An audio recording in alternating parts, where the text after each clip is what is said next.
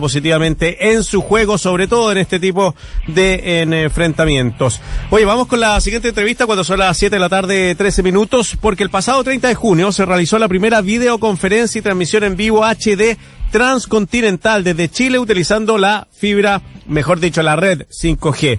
La prueba conectó vía streaming a ingenieros del espacio 5G de la Universidad de Chile con los equipos de la startup eh, británica CamNexus ¿Qué tan cerca estamos de instalar masivamente esta tecnología en nuestro país y qué beneficios va a traer? Bueno, hablamos de esto con Pedro Huichalaf. Él es investigador del Centro de Ciberseguridad de la Universidad Mayor y ex subsecretario de Telecomunicaciones. Pedro, ¿cómo estás? Bienvenido.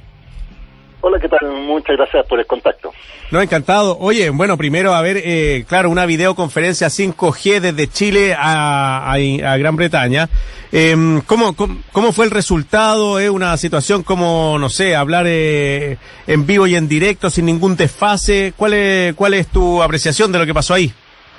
Sí, mira, en el fondo lo que están haciendo eh, son pruebas experimentales para ver el tipo de tecnología inalámbrica, porque en el fondo es una combinación pero 5G en la quinta generación, así se denomina, por eso se llama 5G, de la nueva telefonía móvil, pero es más bien para la transmisión de datos inalámbricos. Eso significa menor latencia, es decir, los tiempos de respuesta son más inmediatos, digámoslo así, y más ancho de banda. De hecho, eh, ahí mencionaban que en la prueba eh, la comunicación eh, se transmitía sobre 400 megabytes, es decir, era como una calidad de fibra óptica es una forma experimental para demostrar las bondades que puede tener este tipo de tecnología a futuro. Oye, qué increíble, y no es por cable, sino que es una cuestión, eh, como, eh, tú lo explicabas recién, eh, a través del aire. Sí, es como un Wi-Fi, pero utiliza una frecuencia especial, es decir, eh, esto es mucho más amplio, porque tú cuando tienes, por ejemplo, fibra óptica en tu casa y tú colocas Wi-Fi, probablemente navegas a esa velocidad pero solo si está cerca, digámoslo así, del, del router. En cambio, esta tecnología, eh, en teoría, es como cuando tú sales a la calle, cuando vas a la plaza y estás a esa cantidad de, velocidad. Eso significa, desde el punto de vista del usuario, una mejor experiencia de navegación, pero hay que pensar, ojo, que este tipo de tecnología no está tanto pensado para el usuario final, mm. sino que está pensado más bien para dispositivos, para interconectar cosas, y además vamos a eh, poder eh, conectar múltiples dispositivos. Estamos pensando eh, Internet de las Cosas, estamos pensando, por ejemplo, en sectores productivos.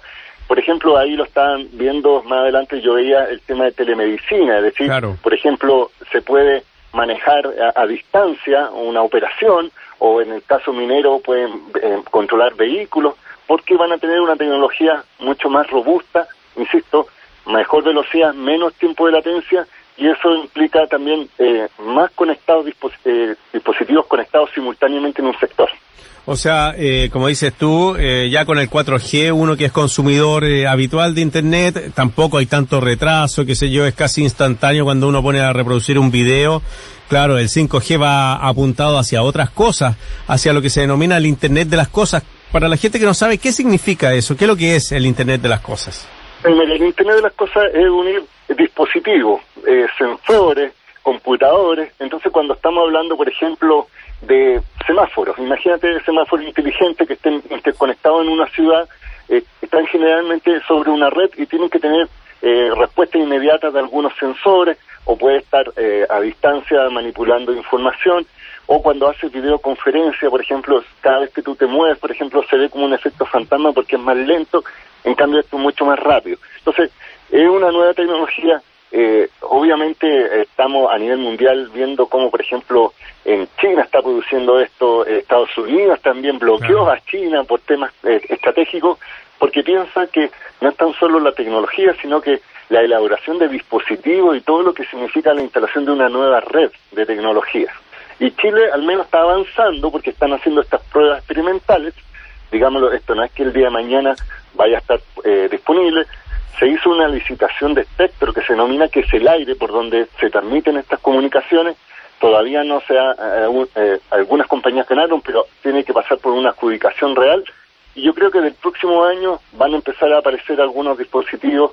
Eh, y ojo, hay que mencionarlo. Las personas probablemente, o sea, van a tener que hacerlo también cambiar su celular. Porque los celulares actuales, los que tenemos como una corriente, no son aptos para 5G.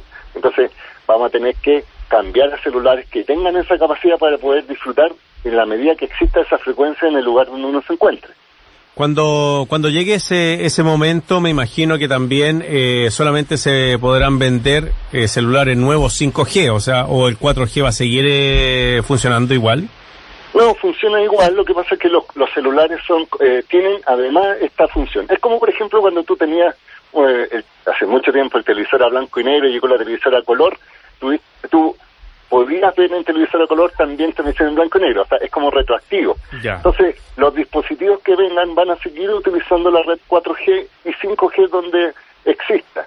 Estas son, hay que mencionar, son eh, tecnologías complementarias, no es que sean sustitutivas, no es que vayan a eliminar el 4G y van a colocar el 5G, sino que va a estar disponible todas estas tecnologías eh, para dependiendo del uso. Si tú, por ejemplo, necesitas para mandar un WhatsApp, un correo electrónico, con 4G hoy día ya no hay ningún problema. Pero si va a realizar una tarea mucho más inmediata, más urgente o transmitir mayor cantidad de información simultáneamente, obviamente el 5G va a ser la tecnología que va a empezar a utilizar. Claro, es increíble lo que nos cuenta porque, bueno, conversando con gente que habla del 5G, habla, por ejemplo, que uno va a poder conducir un auto sin estar sentado dentro de él. Podría hacerse eso en una ciudad. Sí, pero hay que pensar que obviamente esa es una proyección mucho más futuro porque hay que pensar que los vehículos tienen que tener esta capacidad, las calles tienen que estar diseñadas para obviamente tener múltiples sensores, múltiples partes, porque no es que solo el vehículo esté andando, sino que también hay radioestaciones, hay dispositivos, entonces esta es una evolución cuando cuando mencionan, por ejemplo, también eh, la conducción de vehículos, por ejemplo, drones a distancia, sí. uno podría hacer también, o eh, por ejemplo tienes la seguridad en tu casa, eh, sales y tienes instantaneidad respecto a los dispositivos que están en tu casa. Entonces, esto es una evolución progresiva eh, que se está diseñando. Hay que pensar que esta red está generando, se, se, está generando en muchos países. Eh, y por eso yo le, siempre le he mencionado a la gente que hay que pensarlo que no es, no es que vaya a descargar una película más rápido, esa no es la función, sino que obviamente integrar un ecosistema mayor y obviamente eh, que, que beneficia a los sectores productivos más que simplemente a la simple conexión a Internet móvil. Estamos conversando con Pedro Wichalaf, él es eh, académico del Centro de Investigación en Ciberseguridad de la Universidad Mayor y ex subsecretario de Telecomunicaciones. Pedro, eh, ¿hay algún país que ya esté aplicando esta tecnología en algunas cosas? Sí, mira, eh, efectivamente los países de Asia Pacífico, digámoslo así, estamos hablando de China, Japón y Corea, ellos ya están implementando esto. De hecho, eh, mismo Japón y Corea, ellos estaban pensando en las Olimpiadas que, que se tuvieron que suspender, pero en el fondo ellos querían implementar todas estas tecnologías, por ejemplo, en eventos deportivos, porque hoy día, ah. cuando tú vas, por ejemplo, al estadio, imagínate que vamos a ver el partido de Chile con Brasil, vamos al estadio, generalmente la gente que se conecta a Internet ahí colapsa la red porque muchos se conectan a una sola antena la red es más inestable, en cambio el 5G lo que permite, por ejemplo, es que estén simultáneamente más conectados, mejor calidad de servicio, también puede integrar estas cámaras móviles, puede verificar distintos ángulos, entonces hay una proyección futura que, insisto, se ha eh, creado algunas eh, redes en Estados Unidos, también en Europa, pero están incipientes, digámoslo así, están empezando a aparecer comercialmente estas redes, pero es que hay que pensar la segunda vertiente, es decir, qué otros eh, eh, dispositivos se van a conectar, porque esto está pensado, insisto, en, en más redes, más dispositivos, más que simplemente los mismos usuarios conectados en forma más rápida. Sí, Pedro, eh, porque mira, eh, la llegada del 4G habrá llegado hace unos 10 años o menos, ahora el 5G, ¿esto va a ir evolucionando tan rápidamente como ha sido hasta ahora? ¿O el 5G es como el límite que tenemos tecnológicamente?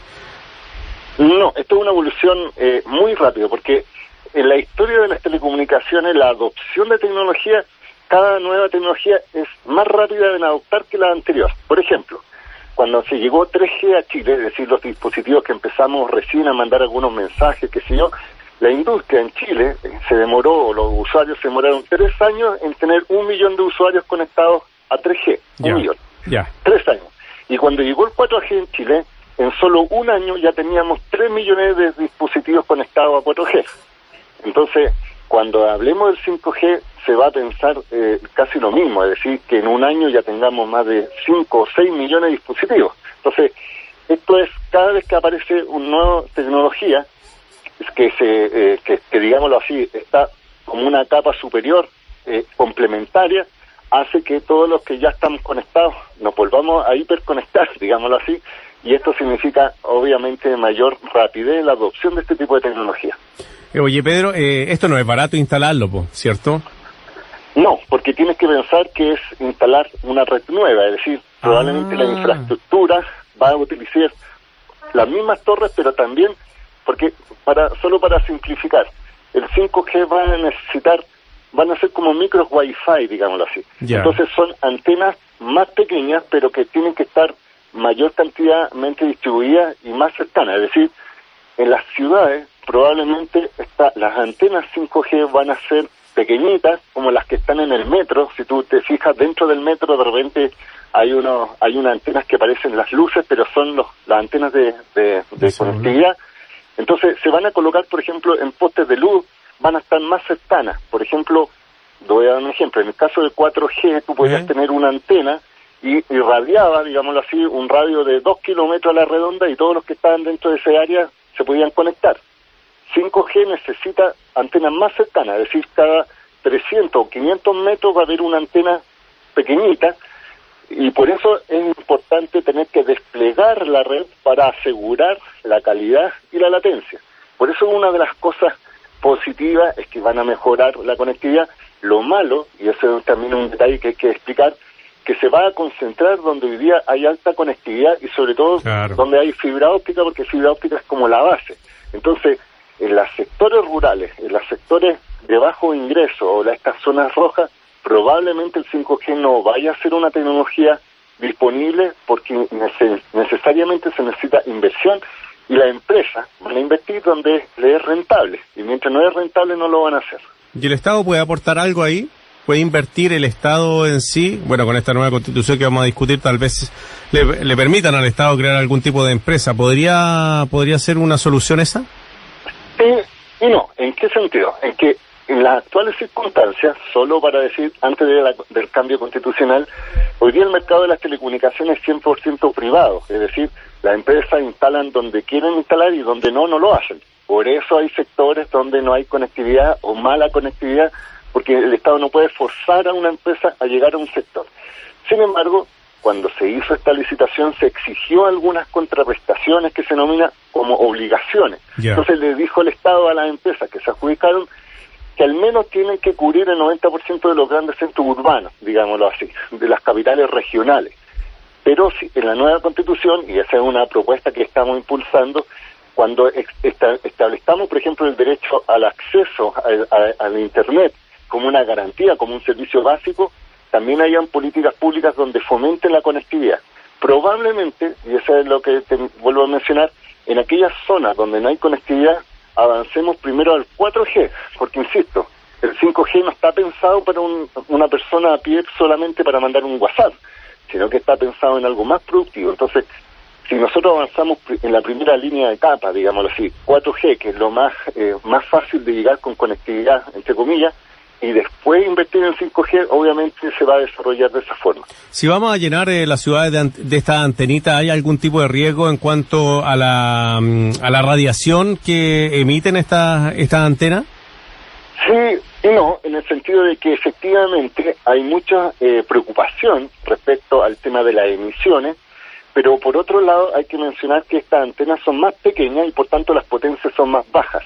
No es como, no es como por ejemplo una radio, una radio como la que estamos viendo hoy día, eh, tiene una antena irradia sobre todo la región metropolitana y probablemente tenga un par de repetidores y tiene una potencia muy fuerte para llegar a más sectores. Claro. En cambio, como las antenas son más pequeñitas y más cercanas, la radiación es mucho menor y por tanto la potencia es menor y esto implica obviamente que los niveles de, eh, en este caso de emisiones radioeléctricas, sean menores y además se están ajustando a los estándares que no vaya a afectar eh, a la salud de las personas Siempre van a haber algunas voces disidencias, algunos que mencionan que el 5G es el, causante del coronavirus, piratías respecto a la salud, piratías respecto a la salud, pero según lo que nosotros hemos visto, este tipo de despliegue de red, eh, con este nivel de potencia, que son micro antenas, no son antenas gigantescas, eh, permiten la, la, eh, la integración sin afectar la salud.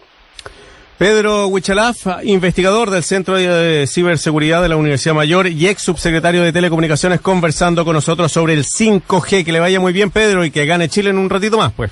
Sí, muchas gracias. Esperamos todo eso, ese milagro. Eso, cuídate, chao. Que nunca te discriminen por razones editoriales. Radio Usach 94.5, el dial de un mundo que cambia.